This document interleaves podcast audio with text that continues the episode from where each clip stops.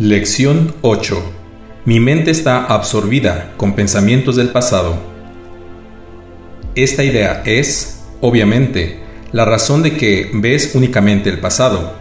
En realidad nadie ve nada. Lo único que ves son sus propios pensamientos proyectados afuera. El hecho de que la mente esté absorbida por el pasado es la causa del concepto erróneo acerca del tiempo de que adolece tu visión. Tu mente no puede captar el presente, que es el único tiempo que hay. Por consiguiente, no puede entender el tiempo y, de hecho, no puede entender nada. El único pensamiento completamente verdadero que se puede tener acerca del pasado es que no está aquí. Pensar acerca del pasado, por lo tanto, es pensar en ilusiones.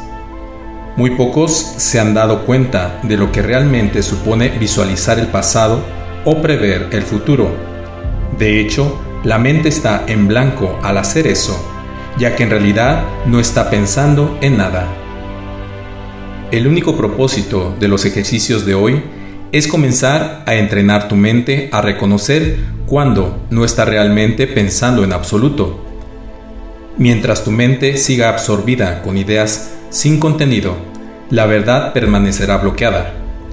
Reconocer que tu mente ha estado simplemente en blanco, en vez de seguir creyendo que está llena de ideas reales, es el primer paso en el proceso de allanar el camino a la visión.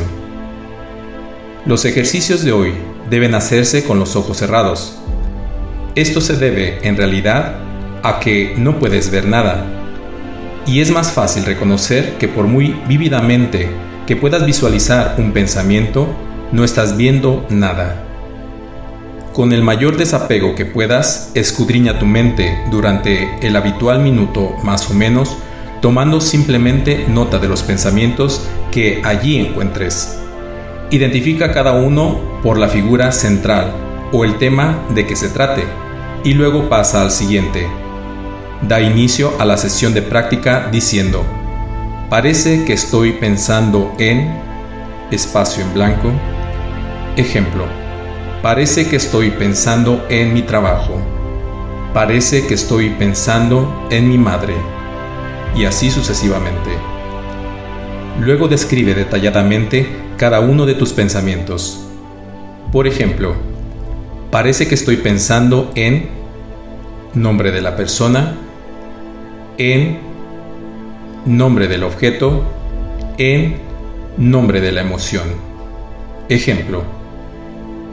Parece que estoy pensando en José, en el carro, en la ira, y así sucesivamente, concluyendo al final del periodo de búsqueda mental con, pero mi mente está absorbida con pensamientos del pasado. Eso se puede hacerse cuatro o cinco veces en el transcurso del día, a menos que te resulte irritante. Si te resulta difícil, tres o cuatro veces será suficiente.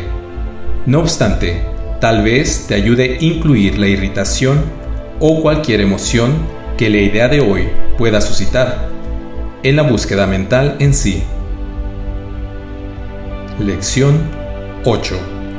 Mi mente está absorbida con pensamientos del pasado. Soy Alejandro García.